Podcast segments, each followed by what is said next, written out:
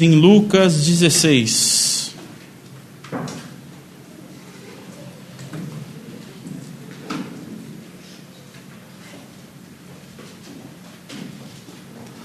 Ale, você dá luz aí, Ale? Obrigado. Lucas 16. A gente vai do verso 1 até o verso 9.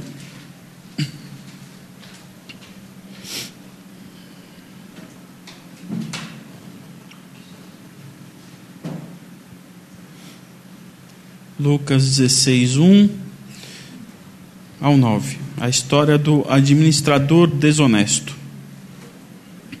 Eu estou na versão NVI, tá? Jesus disse aos seus discípulos: O administrador de um homem rico foi acusado de estar desperdiçando seus bens.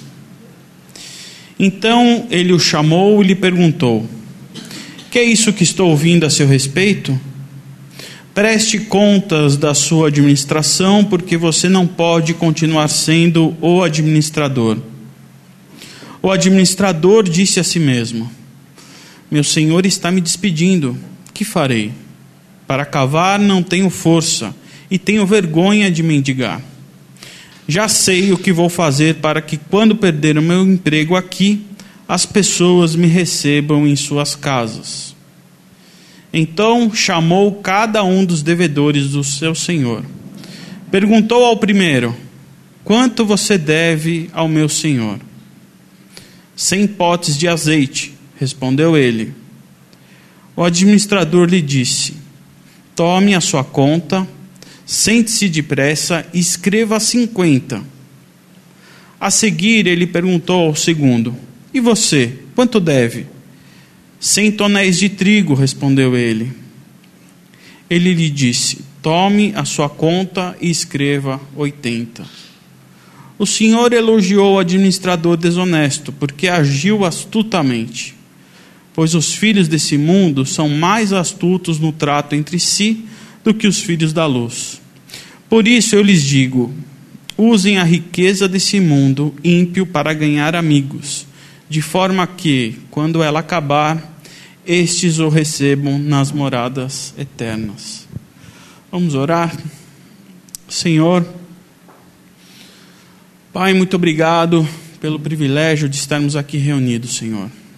Obrigado pela Sua palavra, obrigado pelos seus ensinamentos, Pai.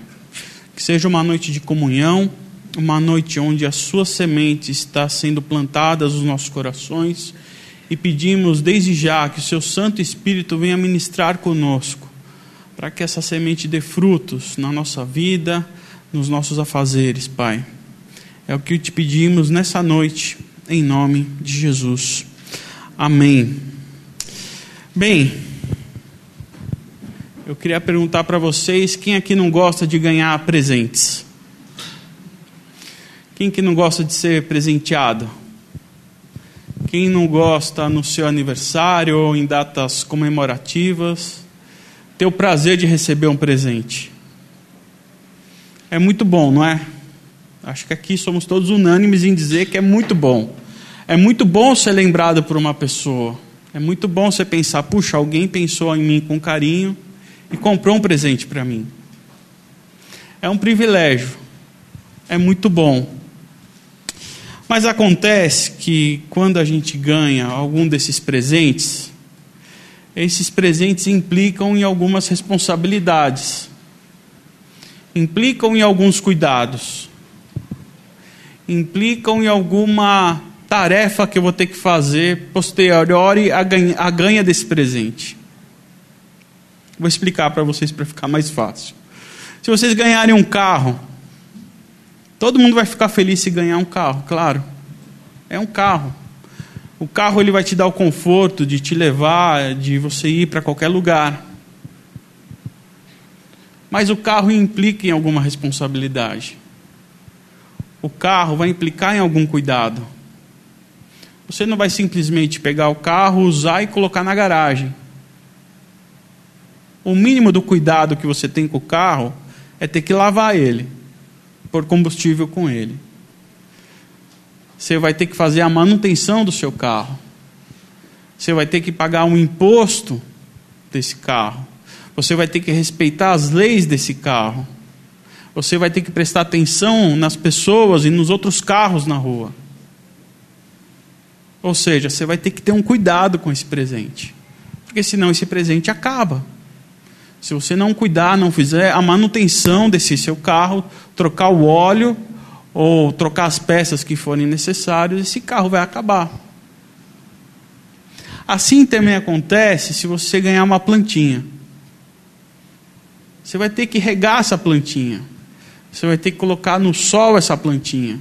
Você vai ter que, às vezes, tirar do vento, tirar, às vezes, do sol. Vai ter que cuidar dela.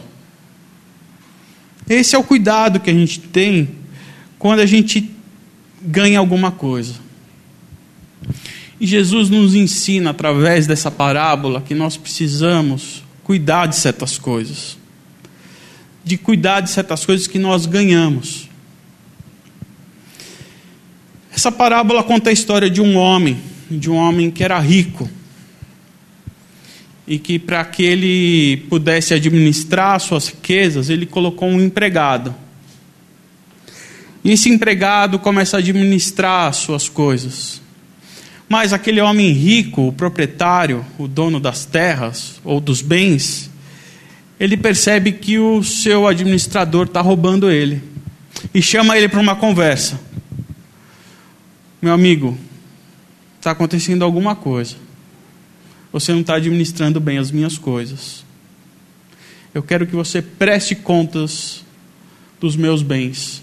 Eu quero que você faça uma auditoria aqui nas nossas contas aqui, porque não dá mais para você ser o meu administrador. Na parábola, o administrador ele não fala nada. Ele simplesmente cala, consentindo com tudo que ele falou. E ele pensa: agora eu me lasquei. Porque eu não tenho mais idade nem para cavar uma vala. Eu não tenho mais cara nem de pedir uma esmola.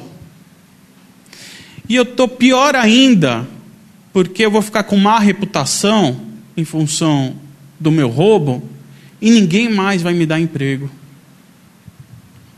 Ele estava enrascado. Ele sabia que ele errou e ele sabia que ele precisava fazer alguma coisa. Então ele corre e vai atrás daqueles que deviam para o servo dele e começa a negociar. Fala, meu amigo, você que está me devendo 100 potes de trigo, toma aqui a sua conta, põe aí com a sua letra, que agora você está me devendo só 50. O moço do azeite que está devendo, você está devendo 100, né? Anota que você está me devendo só 80. O servo, ele percebe isso, que ele está fazendo essa movimentação. Provavelmente ele deve ter feito com mais pessoas. E o servo e o patrão dele fala: Puxa, você está sendo muito esperto. Parabéns pela sua conduta. A parábola não conta se ele foi despedido ou não. Só conta que o Senhor elogiou o que ele fez. O Senhor elogiou a, a esperteza dela.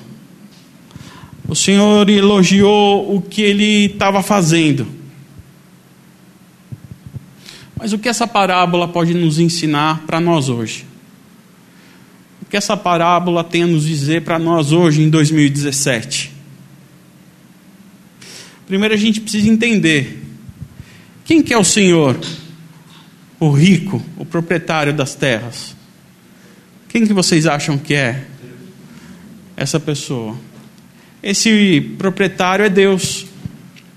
Deus é o Senhor. E quem que é o administrador infiel? Quem que pode ser? Nós somos o administrador infiel. Nós somos esse sujeito aqui. E quais são os negócios que Deus põe para que a gente administre?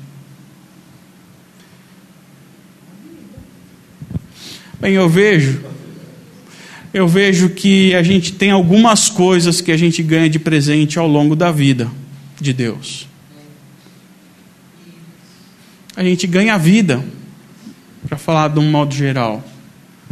mas a gente ganha também os nossos dons, os nossos talentos. A gente ganha o nosso emprego. A gente ganha os nossos filhos.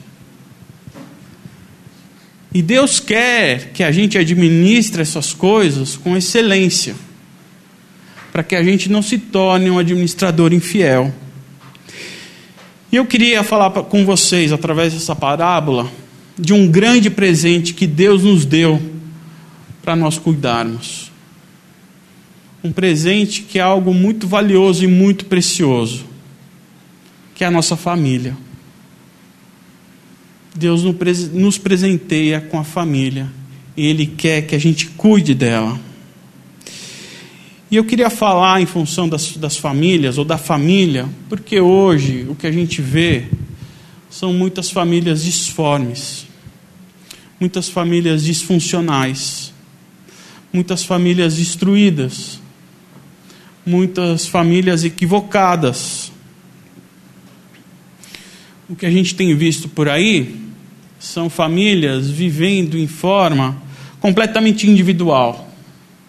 Diferente do que é uma família. Uma família deve ser comunitária. Mas cada vez mais o que a gente vê nas famílias é individualidade. Cada vez mais. Hoje, dentro de uma casa, existem várias casas. Cada quarto é uma casa. Em cada quarto tem lá a pessoa com o seu celular, tem a pessoa com a sua TV, tem a, tem a pessoa com o seu problema, tem a, o, tem a pessoa com o seu mundinho, diferente do que a proposta da família. O que era para ser comunitário, agora vira individual. Acho que todo mundo aqui é da época que o telefone fixo era o único telefone que a gente tinha em casa, né? Acho que isso de alguma forma facilitava bem esse convívio, porque quando tocava o telefone, qualquer um atendia. E quando qualquer um atendia, seja lá quem fosse da família, teria que perguntar quem está falando e com quem ele queria falar. De alguma forma isso gerava comunicação, né? Olha, fulano ligou. Pô, que fulano é esse que te ligou? Mas por que, que ele te ligou? O que, que ele quer? Eu lembro que quando eu comecei a namorar com a Camila, não tinha o telefone. Aí eu tinha que ligar na loja onde ela trabalhava com o Val. E eu lembro que o Val atendia, a Camila atendia e o Val atendia. O que, que esse cara quer aí com você? Esse cara está ligando aqui. Quer dizer, era uma forma da gente saber. Mas isso não é culpa da tecnologia, não. O celular não tem nada a ver conosco. O celular não é o culpado, ele não tem que estar no banco dos réus. Nós é que operamos o celular. O celular não é o culpado.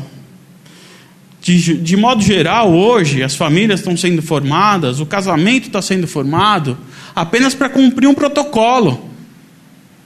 Ah, eu preciso casar.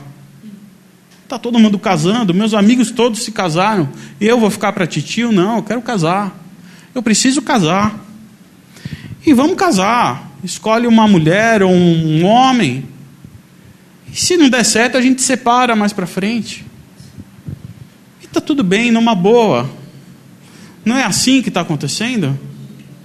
Os relacionamentos estão superficiais. Antes, durante e depois do casamento. Superficial. Muitos homens e mulheres, muitos casais, mesmo casados, vivem relacionamentos superficiais, sem intimidade alguma. Sem intimidade, cada um vivendo a sua vida, cada um vivendo o seu próprio interesse. Às vezes está todo mundo em casa, todos em casa, mas todos estão em profunda solidão. É triste, não é? Não há comunicação, ninguém fala, ninguém conversa. E quando conversa é assuntos triviais. Tudo bem? E aí, tá frio, não tá? Como é que tá o trabalho? Superficial. não há comunicação. Ninguém sabe nada da vida. Ninguém tem interesse pela vida. Eu não sei o que você faz, você não sabe o que eu faço. Tem um escritor chamado Rubem Alves que diz assim: as relações que desafiam o tempo são aquelas construídas sobre a arte de conversar. A gente não conversa mais, as famílias não conversam mais. Quando a gente não ouve, quando a gente não fala, quando a gente não conversa, a gente não sabe sobre as dificuldades, a gente não sabe sobre os dilemas, a gente desconhece os conflitos que cada um tem. Porque todos nós temos conflitos, todos nós temos di dilemas, todos nós temos insegurança. Isso não é pecado, isso faz parte de nós.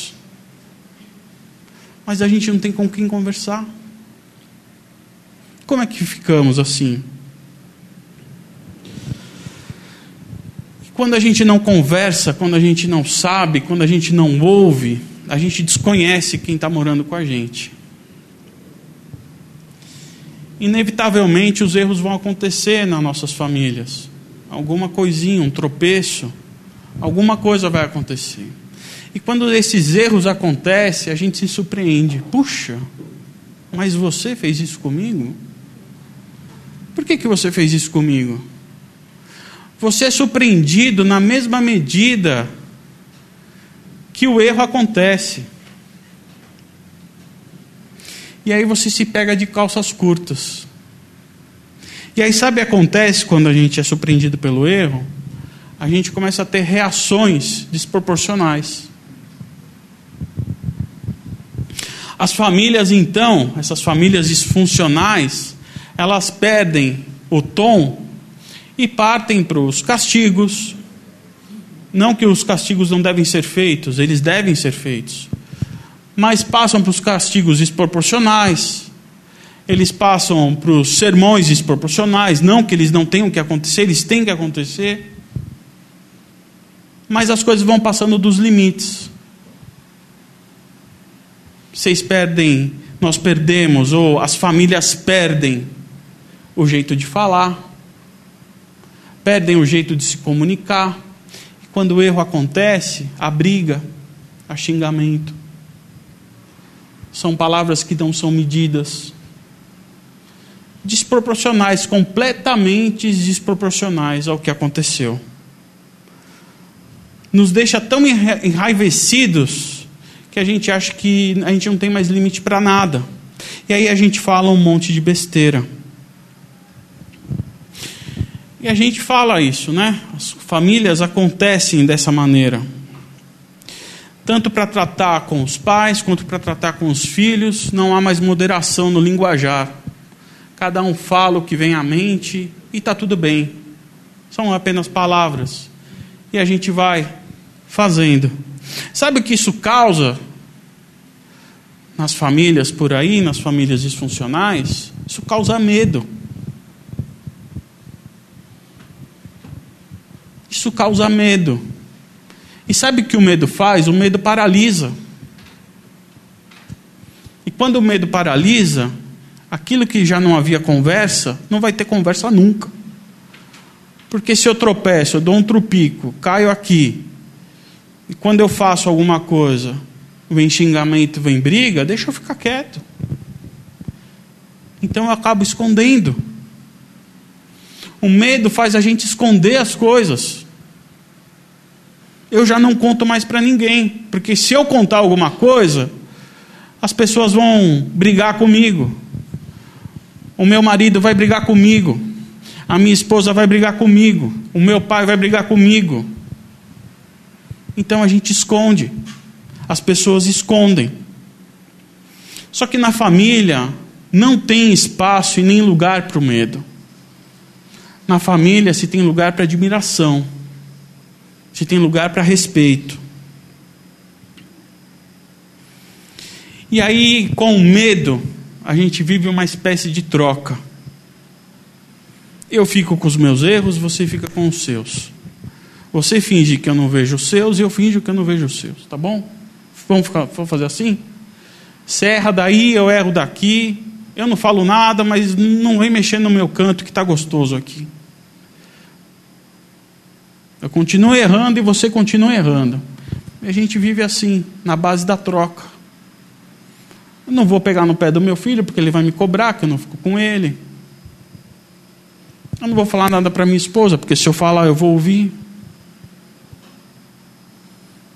A base da troca. As famílias estão vivendo na base da troca.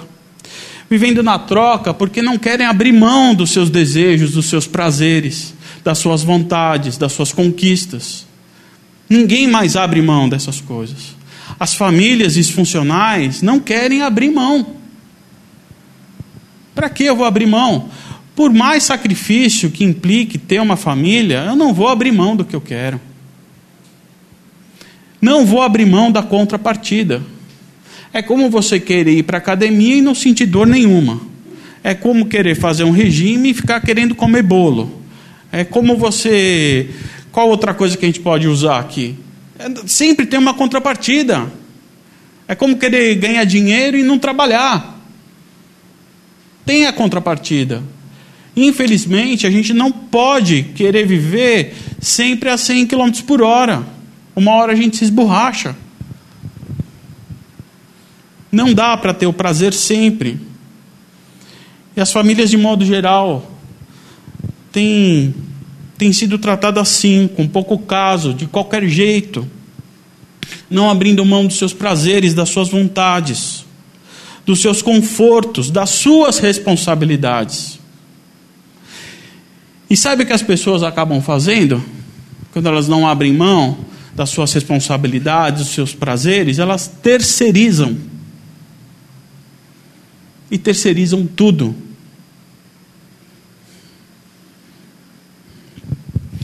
Então, a minha responsabilidade que eu tenho, eu vou terceirizar para o meu terapeuta. Deixa eu perguntar para ele o que, que eu tenho que fazer. Ou melhor, deixa eu perguntar para a minha pastora, para o meu pastor, deixa eu perguntar, e aí, o que, que eu faço? E agora, o que, eu devo fazer? A gente, as, essas famílias, acabam terceirizando a educação que ela tem que dar para os filhos dela. Deixa que a escola educa. Ou deixa que a babá cuida dela. Não, a responsabilidade de educar são dos pais. A escola vai ensinar o beabá. A babá ela vai dar uma mão para você nas suas tarefas. Mas a responsabilidade de educar são dos pais. Não tem como a gente fugir disso. Mas a gente tem terceirizado isso. a gente tem terceirizado, as suas famílias têm terceirizado a responsabilidade com os cuidados até mais básicos e essenciais, como alimentação, por exemplo. Essas famílias têm terceirizado alimentação para os fast foods e para as comidas prontas, semi-prontas. O McDonald's e o miojo agradecem. Porque é mais fácil. Ah, eu não sei cozinhar. Mas não sabe mesmo? A gente está em 2017 com receitas disponíveis, acho que até no, na latinha do, do, do, do creme de leite que você compra. Fácil de fazer.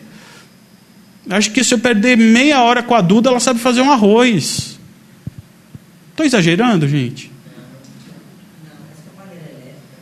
Não é? a gente acaba terceirizando até a alimentação. E como eu gosto de falar, quando a gente vive de qualquer jeito, o qualquer jeito vive na gente. Se a gente trata as nossas famílias de qualquer jeito, a nossa família vai ser de qualquer jeito. Essa não é a família ideal. Essa não é a família que Deus projetou, porque a família é um projeto de Deus. A família é algo criado e pensado por Deus. Eu não sei se vocês já perceberam o quanto uma família é parecida com Deus. Já pararam para perceber o quanto uma família é parecida com Deus? Deus é uma trindade. Um único Deus com três pessoas: Deus Pai, Deus Filho e Deus Espírito Santo. Uma família é muito parecida. O homem e a mulher são uma só carne. Não é o casal homem, o casal mulher, é o casal com os filhos. É comunitário. A família, o casal, tem a capacidade de gerar vida. Quem mais gera vida? Deus.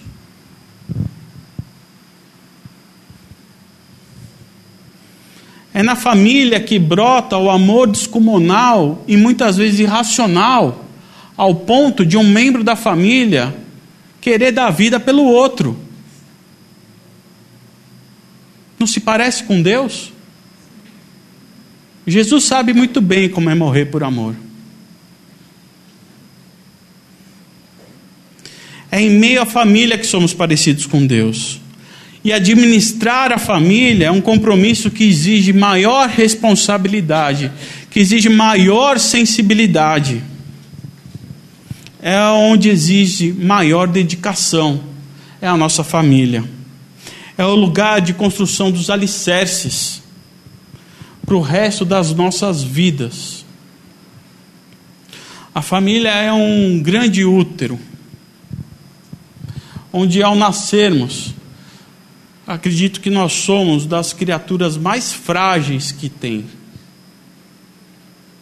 Que a gente precisa e necessita de um cuidado tão especial quanto a nutrição, quanto a proteção. Não é só uma fragilidade física, mas emocional também. Você vê um cavalo dando à luz, o cavalo nasce e sai andando. Ser humano não.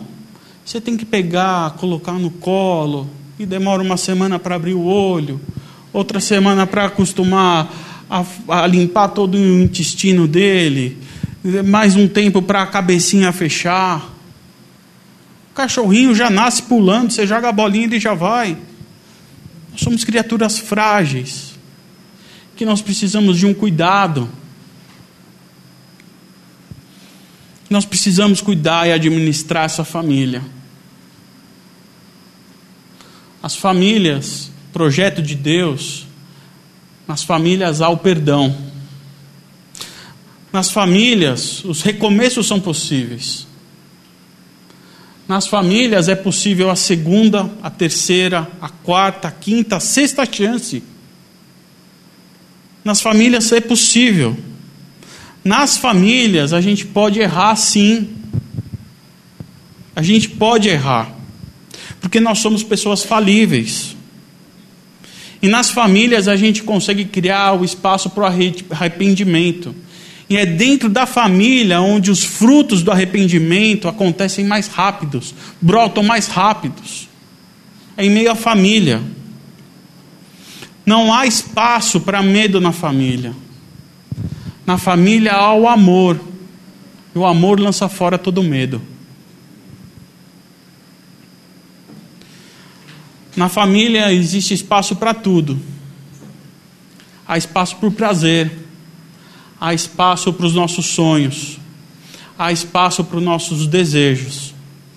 Mas aliado à responsabilidade, aliado ao compromisso, aliado às nossas tarefas, a dedicação. Tudo faz parte. Acho que estar em família é uma das melhores coisas que existem no mundo. Eu não sei para vocês, mas eu adoro voltar para minha casa. Eu adoro dormir na minha cama. Eu adoro ficar ao lado da minha esposa e dos meus filhos. Eu gosto muito. Para mim não tem lugar mais seguro. Jesus ele pediu para que a gente construísse a nossa casa, edificasse a nossa casa na rocha. Isso não é à toa. Deus pede atenção para nós. Não pode ser de qualquer jeito. A nossa administração com a nossa casa, ela tem que ter responsabilidade. Em casa, a gente gosta de assistir um programa. Na verdade, é um reality show. Não sei se vocês já assistiram, passa na Discovery, chama Largados e Pelados. Conhecem? Ele é, ele é completamente peculiar, esse reality show. É um casal, um homem e uma mulher, que tem que sobreviver 21 dias em lugares inóspitos, só que pelados, podendo levar cada um apenas um utensílio. Geralmente um escolhe uma faca e o outro escolhe um algo para acender o fogo, ou um arco e, e corda ou uma pederneira. É o que eles escolhem. Eles vão com uma bolsa, um mapa, uma faca ou um artigo, utensílio para fazer o fogo. Pelados.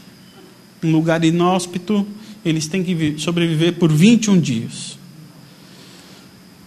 Quando eles chegam, eles têm que fazer quatro coisas. Não que o programa obrigue, mas são quatro coisas básicas. A primeira coisa é construir um abrigo. Eles precisam se proteger dos animais e dos insetos e do frio que vai vir. A segunda coisa, eles precisam providenciar o fogo. Porque sem o fogo, eles também precisam se aquecer, já que eles estão pelados ali, estão nus. Eles precisam cozinhar de alguma forma. A terceira coisa, e a quarta, é buscar água e comida. Para eles poderem ter energia para chegar até o vigésimo primeiro dia. Eles não são inexperientes, eles já têm um treinamento, eles são especialistas já em sobrevivência. Fazer um abrigo para eles é fácil, fazer fogo para eles é fácil. Mas a água e a comida é um complicador para qualquer especialista. Sabe por quê? Eles vão ter um lugar que vai ter água, claro. E aí você pode até pensar, ah, então se tem água, então pega água e ferve. Tá bom, vai ferver aonde? Não tem panela. Eles não estão levando panela.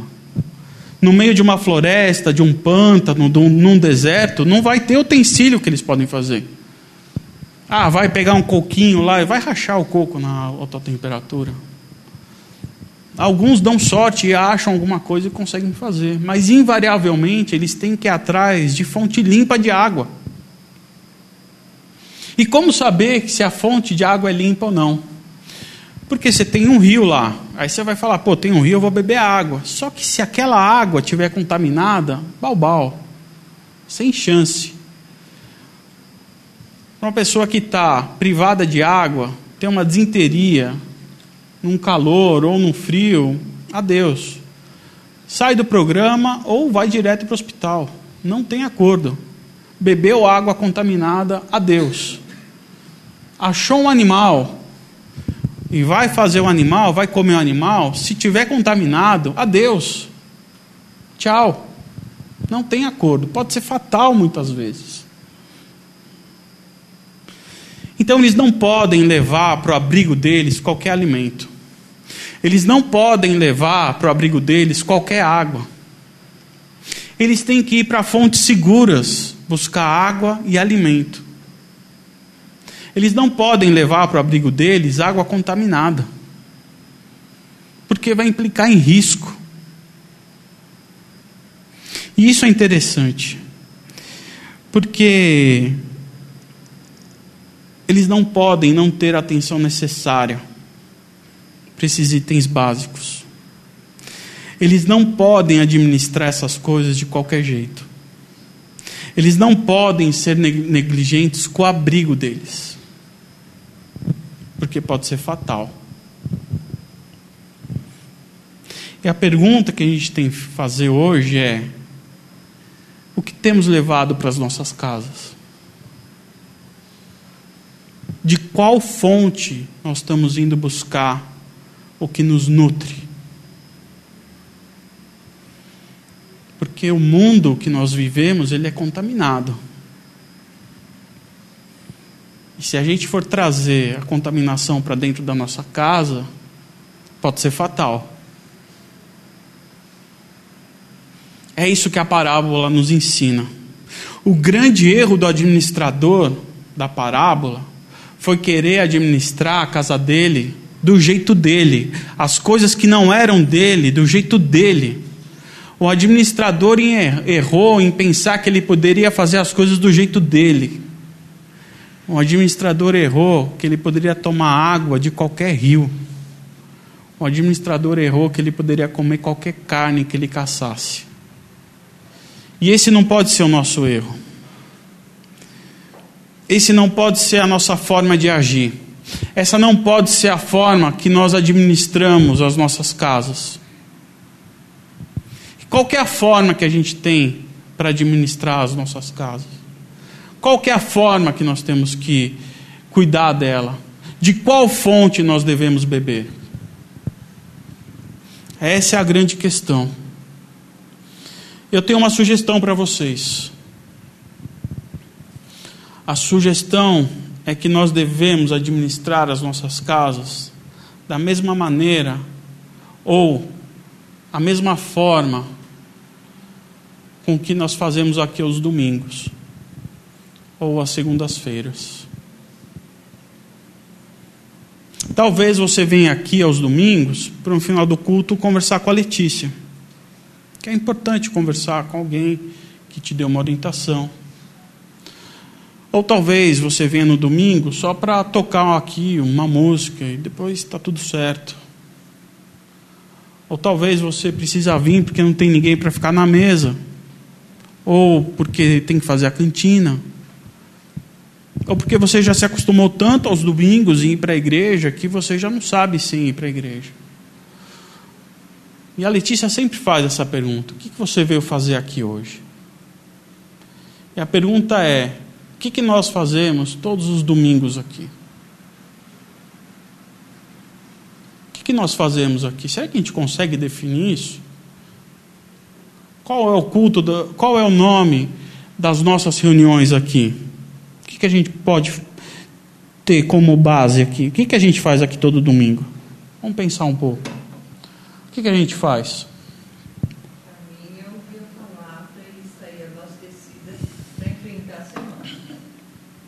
Que nome que a gente pode dar para isso?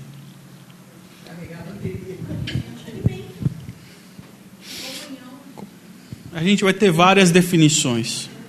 É difícil a gente definir. Mas o que a gente faz aqui, o nome que a gente tem aqui, é culto, não é? É culto. Culto. Hoje teremos culto. Amanhã nós teremos culto. Eu tenho aprendido uma coisa que é muito interessante é a gente descobrir o significado das palavras. E culto tem uma origem. A etimologia da palavra culto vem do latim, é cultus, é só um S no final. Com U, o S, cultus. E para esse verbo cultus em latim, isso me ajudou muito a ilustrar o que a gente faz aqui esse verbo cultos também serve para a palavra cultivar. E cultivar me deu um outro entendimento do que nós fazemos aqui. Porque cultivar, não sei o que vem na sua mente, mas para mim, cultivar vem à mente um jardim. Que precisa de muitos cuidados. E esses cuidados são muito semelhantes ao que nós fazemos aqui, aos domingos, às segundas-feiras. Porque num jardim eu vou precisar pôr uma semente. E eu vou precisar regar essa semente. Aos domingos aqui, a gente recebe uma semente que é a palavra. O Espírito Santo vem e rega essa semente. Aos domingos a gente vem aqui ou no jardim a gente tem uma, uma roseira que pertinho da outra dá uma espetadinha na outra, mas a outra faz sombra para outra, que refresca a outra. A gente tem no jardim diversas espécies que se completam, se ornam e formam um corpo. Nós também somos esse corpo, harmonizando, às vezes um espetando o outro. Às vezes um incomodando o outro, mas às vezes o outro fazendo sombra em todo mundo. É o cultivo. No jardim a gente tem que ir lá agachar, porque dá trabalho, tirar a erva daninha, né, Marili? As ervas daninhas, os abrolhos. Tem que ficar lá de, de joelho mesmo, para ir tirando. E aqui também a gente precisa tirar o, os carrapichos de cada um. Falar, meu amigo, não é assim. Às vezes tem o galinho que não dá fruto, a gente tem que ir lá podar. Meu amigo, minha amiga, esse caminho que você escolheu está errado. Vem para esse. Só que no jardim também tem as flores. No jardim tem os frutos. E aqui também tem flores e tem frutos. Aqui existe a possibilidade de a gente contemplar o Criador através da sua criação como no jardim. No jardim a gente contempla a Deus, a gente vê a sua beleza. E aqui também. O que nós fazemos aqui, domingo, é cultivar, cultivar esse grande amor que nós recebemos de Deus, cultivar o presente que Ele nos deu, que foi a salvação, em meio aos irmãos. Para mim, cultivar deu um outro significado aos nossos cultos. Cultivar, estar junto, regar, plantar, colher. Em nossas famílias, o que nós precisamos é cultuar a Deus. Em nossas famílias, o que a gente precisa é cultivar a Deus. Porque a nossa família é o grande jardim de Deus que Deus nos colocou como administrador. Tem uma novidade para vocês que talvez vocês não sabem. As nossas famílias, que nós chamamos de nossa, não são nossas. As nossas famílias são de Deus. Que Ele nos coloca como administradores dela. E lá a nossa família, que é a família de Deus, o que nós temos que fazer é cultivar, cultuar a Deus, cuidar desse jardim para Deus. E quando a gente faz isso com adoração, porque os nossos cultos implicam adoração, e adoração é admiração, é, é uma adoração, é você voltar para aquilo que Ele já fez para você. Você fazendo isso em meio da sua família, você vai ter abrolhos. Você vai ter galhos, mas você vai ter frutos. Você vai ter lindas flores. As pessoas vão parar e vão admirar o seu jardim. As pessoas vão perguntar quem é que fez isso, que é bonito. Ou vocês nunca pararam diante de um jardim, como você consegue fazer isso? Mas que coisa bonita. É natural. Porque os frutos também não são nossos, os frutos são de Deus. O jardim é dele. E Ele quer as flores, e Ele quer esses frutos. Mas Ele quer que a gente administre isso para Ele, mas não do nosso jeito, do jeito dele. Eu queria que vocês abrissem Colossenses 3, e que a gente leia a partir do verso 17.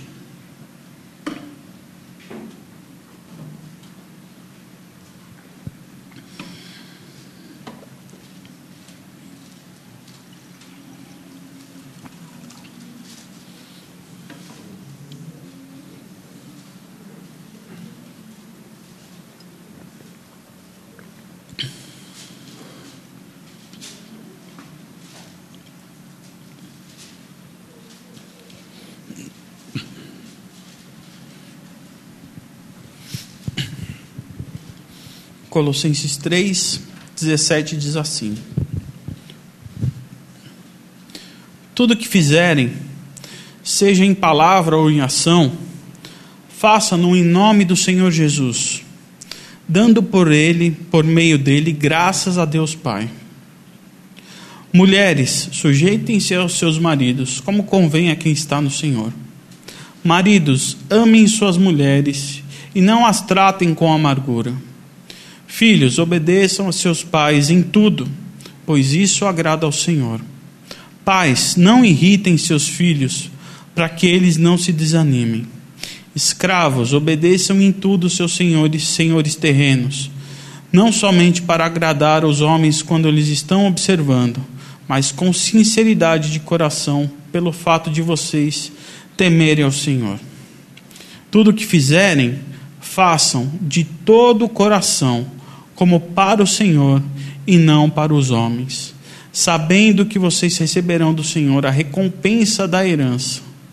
É a Cristo, Senhor, que vocês estão servindo.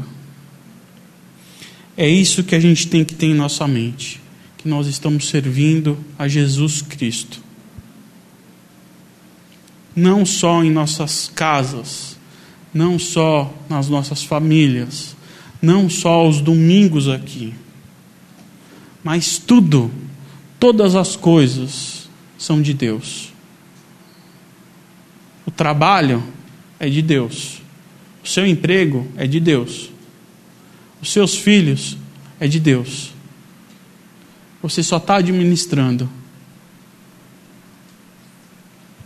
Ah, mas o meu trabalho, no seu trabalho você vai agir como Deus. No seu trabalho você vai cultuar a Deus. É difícil?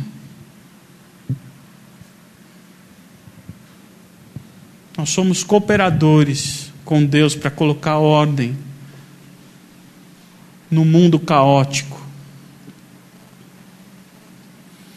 Porque todas as coisas são deles, dele, por ele e para ele. Todas as coisas. É isso que nós precisamos ter em mente. E principalmente a nossa família, onde nós somos mais parecidos com Deus. Eu queria encerrar lembrando algumas coisas para você. Já queria pedir para o Du já se posicionar aí, que a gente vai cantar uma música. Mas algumas coisas para a gente lembrar. A primeira delas é: as suas coisas não são suas, as suas coisas são de Deus. Todas as nossas coisas que nós temos, nós apenas administramos ela. Por isso que a gente cantou hoje. Eu entrego tudo a ti, os meus direitos eu dou, porque nada é nosso. Talvez a gente implique um exercício nosso, esse de entrega. Acho que é difícil, porque a gente vive numa cultura de competição e de aquisição que a gente precisa ter tudo. Pouco se fala por aí em dividir, em, em doar ou ter menos. Não, eu preciso ter a minha casa, eu preciso ter a minha família, eu preciso ter o meu carro, eu preciso, eu preciso, eu preciso. Na escola as crianças já aprendem isso, a competição. A competição ela é saudável, mas não, existem, não existe só a competição. Existe também a cooperação. Então as nossas coisas são coisas de Deus. O segundo ponto é: cuide bem dessas coisas que não são nossas. Você não vai pegar nada que é do outro e cuidar de qualquer jeito. Você não vai pegar algo emprestado ou um presente que alguém te deu e você vai ter que devolver, porque no final das contas a gente vai prestar conta para Deus. Deus vai, me, vai chegar para a gente e falar: Eu estou vendo o que você está fazendo e eu não quero mais que você administre os meus negócios. Vamos fazer uma auditoria no que você tem feito, como na parábola. E ele vai querer a prestação de contas. E a gente vai ter que prestar essas contas. Cuide bem delas. São as coisas de Deus. E a gente acha que só a igreja é coisa do Senhor. Mas tudo é coisa do Senhor. Tudo é espiritual. O jardim é coisa de Deus. A cantina é coisa de Deus. O seu emprego é coisa de Deus. O seu carro é coisa de Deus. Todas as coisas pertencem ao Senhor. Todas as coisas. Cuide bem da sua família. Não faça ela de qualquer jeito. Ela é o retrato fiel de Deus em sua trindade, em sua bondade, na capacidade de perdoar, na capacidade de amar, na capacidade de superar, na capacidade de ensinar. É na família que a gente tem esse poder. Cuide bem da sua do seu marido, da sua esposa, dos seus filhos. Use bem as palavras, o jeito de falar, a sabedoria. A Bíblia pede para as mulheres serem sábias, porque a sabedoria edifica a casa. Busque sabedoria. Eu gosto de pensar. É, gênio da lâmpada não existe, né? Mas além da fala que se esfregar a lâmpada, aparece o gênio. E aí você tem três pedidos para fazer para o gênio. E eu sempre fiquei me pegando, me perguntando que pedidos que eu iria fazer para um gênio, né? Sei lá, eu ia pedir pela minha família, eu ia pedir pela igreja dinheiro para administrar tudo isso, para a gente ficar bem, abençoar todo mundo. Mas o gênio não é todo poderoso, né? O gênio eu acho acredito que tem as suas limitações também. Mas Deus não. Deus é poderoso. Deus pode todas as coisas. E um dia Deus apareceu como um gênio da lâmpada para uma pessoa. Deus apareceu para Salomão e falou: Me pede o que você quiser que eu dou. O que você quiser eu dou. Se eu fico assim com o gênio da lâmpada, imagine com Deus. Qualquer coisa, qualquer coisa para o Todo-Poderoso. E qual foi a resposta dele? Me dê sabedoria. Então, sabedoria deve valer muito, né? Sabedoria deve valer muita coisa. E a mulher sábia edifica o lar. Mulheres, vocês têm a chave da casa de vocês. Não são os homens, são as mulheres. As mulheres têm essa capacidade de virar a chave de as coisas acontecerem para o bem e para o mal.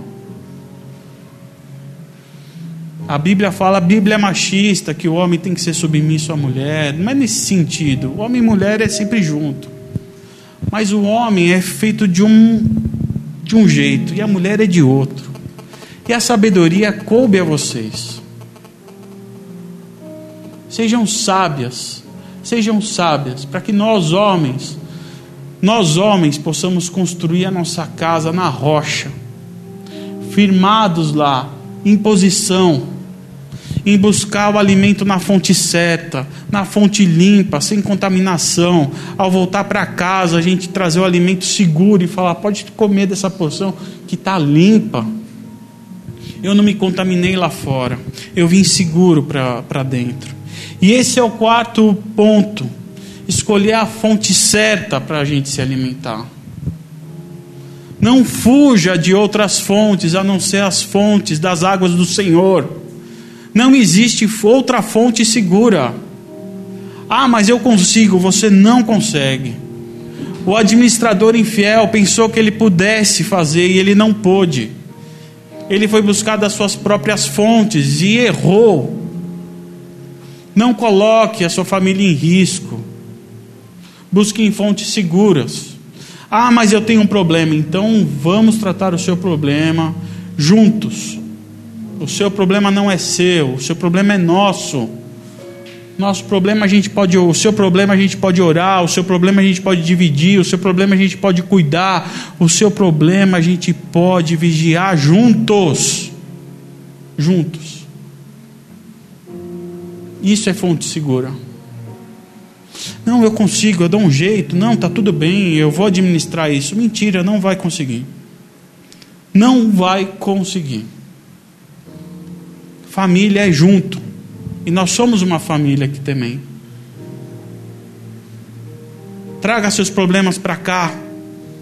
Traga os seus problemas para a gente dividir. Isso é cultuar a Deus também.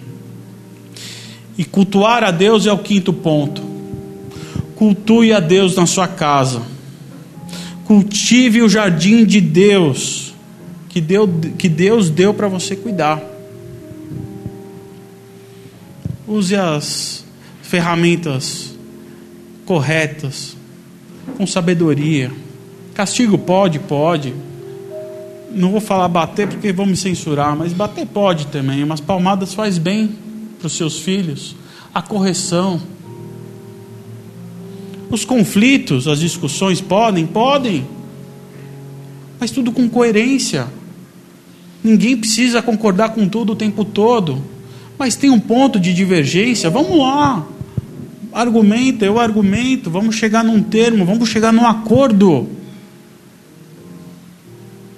Façam acordos. Façam acordos o tempo todo. Façam acordos. Acordos, acordo com seus filhos, acordo com seu marido, com a sua esposa, acordos. Eu não gosto disso, vamos fazer um acordo? Façam acordos. A gente é tão bom em negociar na rua. Você vai numa quitanda, você vai negociar. Você está no seu trabalho, você negocia. Você, a gente é tão bom em negociar, porque em casa a gente não negocia. A gente deixa para lá. Ou a gente prefere brigar. Negocia. Negociar faz bem. E é saudável. Cultive a Deus, cultive seu jardim. Não percam essa oportunidade de adorar a Deus dentro da sua casa Dê exemplos para os seus filhos. Façam seus filhos verem que vocês orem. Faça os seus filhos verem que você leia a Bíblia. Faz os seus filhos verem que você vai à igreja. Faça os seus filhos verem que você tem prazer em estar no meio da igreja. É importante isso. Os nossos filhos nos imitam. Nos imitam e eles vão copiar tudo que a gente faz. Tenham essa disciplina. Para encerrar, eu queria falar: se você acha que você perdeu o timing, o tempo de todas essas coisas, porque essas coisas já ultrapassaram os limites na minha casa, já perdi a mão, já não sei mais, ninguém mais me respeita, não tem mais jeito se você acha que você não tem mais idade para cavar,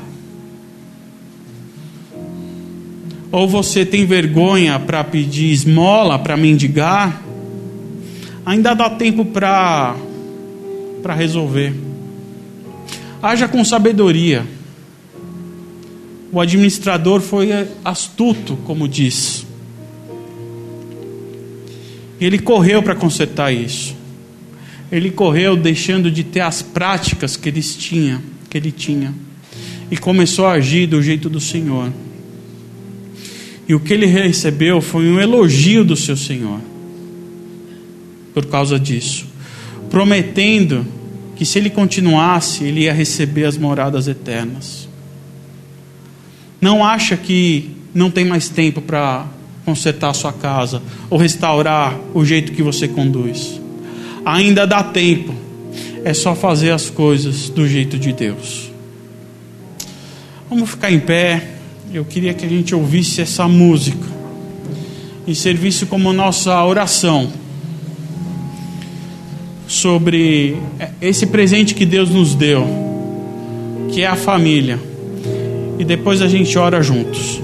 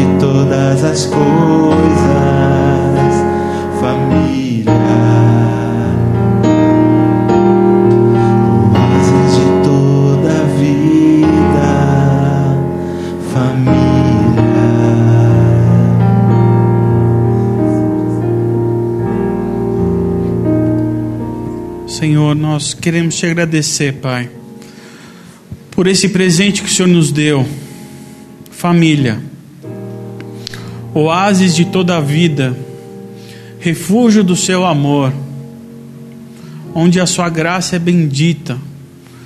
Família, obrigado, Pai, pelo privilégio, Deus, pelo grande privilégio, Pai, de poder estar em meio a uma família, tá, Pai. Obrigado por esse presente. Obrigado por nos escolher, Pai, como administradores da sua família. Eu queria pedir, Pai, por todas as famílias dessa igreja, Pai, que os nossos direitos caiam por terra, Pai, que as nossas vontades não prevaleçam. Que o Senhor nos ajude a poder administrar elas conforme a Sua vontade, Pai. Que nós não consigamos jeitinhos, que a gente não tente fazer do nosso jeito, Pai, mas que a gente faça do seu jeito, do jeito certo, não do jeito fácil, no caminho do amor, no caminho da gratidão, no caminho do culto, Pai no caminho de cultivar, cultivar o seu amor, cultivar a gratidão, poder gerar frutos, poder contemplar a sua beleza através desse jardim chamado família. Nos dê essa capacidade de enxergar, Pai de transcender os nossos limites, Pai. E olhar para a família como nós olhamos para o Senhor. Olhar para a família, enxergar o Senhor. Lugar de recomeço, lugar de reconciliação, lugar de reconstrução, lugar de amor lugar de partida e lugar de chegada, lugar de perdão, lugar de segunda chance, lugar onde o erro tem espaço, mas só tem espaço porque a gente sabe que há arrependimento. Que a família seja um lugar de conversa, de comunicação que a família seja um lugar para a gente ouvir, ouvir a Sua voz. Que as nossas famílias sejam lugares de se plantar a sua semente, ser regadas com seu Santo Espírito, porque é Cristo o Autor de todas as coisas, Pai. É por meio dele, de Cristo Jesus, que nós estamos vivos. E é por meio de Cristo Jesus que nós queremos as nossas famílias firmes, Pai. Tendo nós como administradores fiéis. Cuidando das nossas famílias através de fontes puras e não de fontes contaminadas, Pai. Em nome de Jesus, Pai. Santo, Santo é o Senhor. Santo, Santo é o Senhor, Pai. E o que nós queremos é a Sua misericórdia. Que o Senhor nos perdoe da forma como nós temos administrado e querendo fazer do seu jeito, Pai. Nos ensine, nos ajude, nos fortaleça em comunidade para que a caminhada seja mais fácil, para que a gente possa contar uns com os outros na formação da nossa família. É em nome de Jesus que nós te pedimos e te agradecemos. Amém.